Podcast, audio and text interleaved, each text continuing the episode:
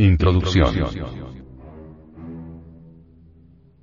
Una gran cantidad de medicamentos y drogas que son consideradas como útiles en el tratamiento médico normal, como las que se administran para aliviar el dolor después de una operación quirúrgica, o los sedantes que se administran a los pacientes en una mínima dosis y por un corto periodo de tiempo, son considerados bajo estas circunstancias como legales y que ofrecen un gran beneficio a la humanidad, pero cuando estas mismas drogas caen en manos inescrupulosas y no son usadas con propósitos medicinales, sino para procurar el placer o excitación, entonces surgen problemas, y como resultado, el adolescente suele caer fácilmente en la adicción.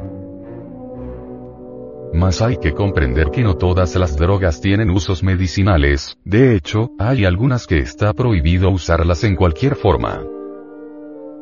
El uso, o siquiera la posesión, de alguna de ellas puede ser causa de graves sanciones. La heroína, la morfina, la cocaína, por ejemplo, se consideran drogas fuertes. A las anfetaminas se le considera droga suave. Cualquier persona que use, manufacture, venda o posea alguna de estas drogas, es culpada de violar las leyes. Y si esa persona tiene en su poder drogas que están prohibidas, en cierta cantidad, puede ser considerada como traficante. Y este es un delito muy grave, penado con encarcelamiento.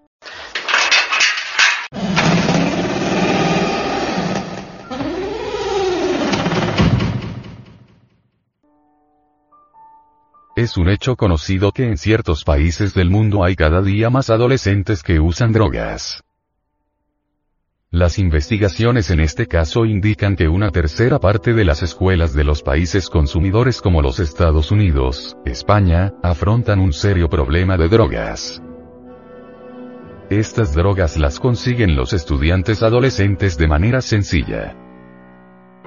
Alguien se le acerca, probablemente un compañero de clases, y le dice, ¿Quieres saber algo interesante? He conseguido unas pastillas maravillosas. En este momento le enseña con mucha satisfacción unas cápsulas de colores o pastillas. ¿Qué te parece si te tomas una? Yo ya las he tomado y te puedo asegurar que lo que uno siente es extraordinario. Estoy seguro que a ti también te va a encantar.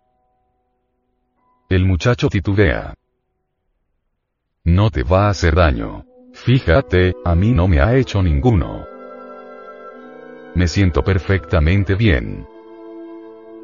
Tú me conoces. Yo soy tu amigo. Anda, tómala. Pruébala. Yo puedo conseguirme más. No hay problema de ninguna clase. Te lo aseguro. Tal es el procedimiento que generalmente se sigue.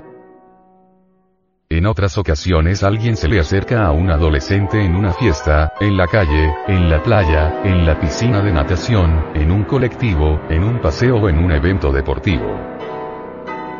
La conversación siempre es la misma. Cápsulas, pastillas o tal vez inyecciones. Las razones que se dan son siempre las siguientes. Vas a sentir algo especial. Podrás estudiar mejor porque tu mente estará más clara. Sentirás una sensación maravillosa en todo el cuerpo.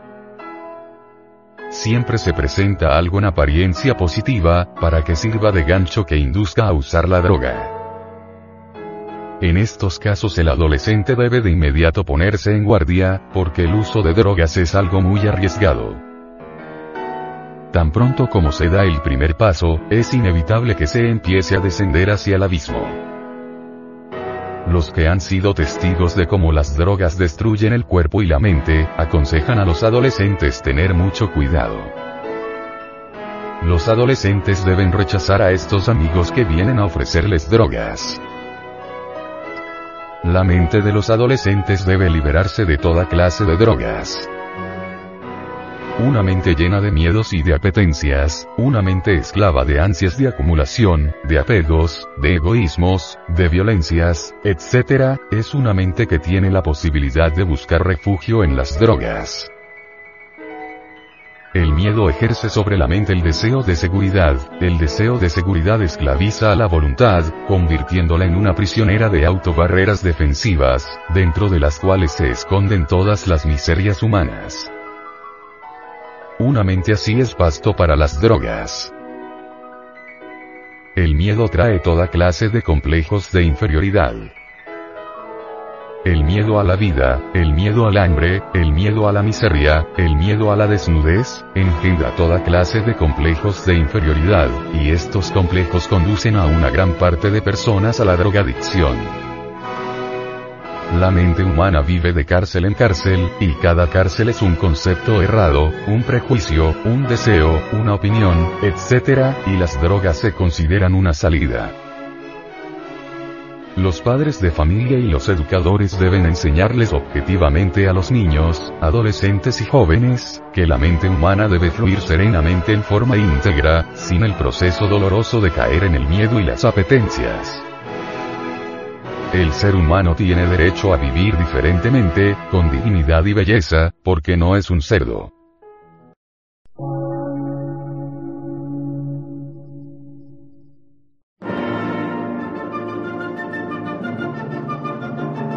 Emisora, gnóstica, transmundial.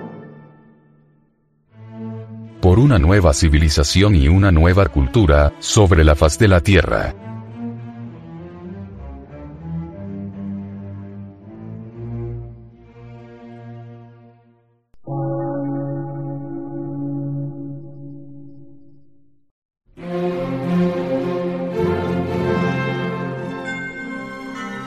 De radiodifusión científico, artístico, místico y filosófico, de la Asociación Colombiana de Centros de Estudios Gnósticos, Antropológicos, Psicológicos y Culturales. A.C.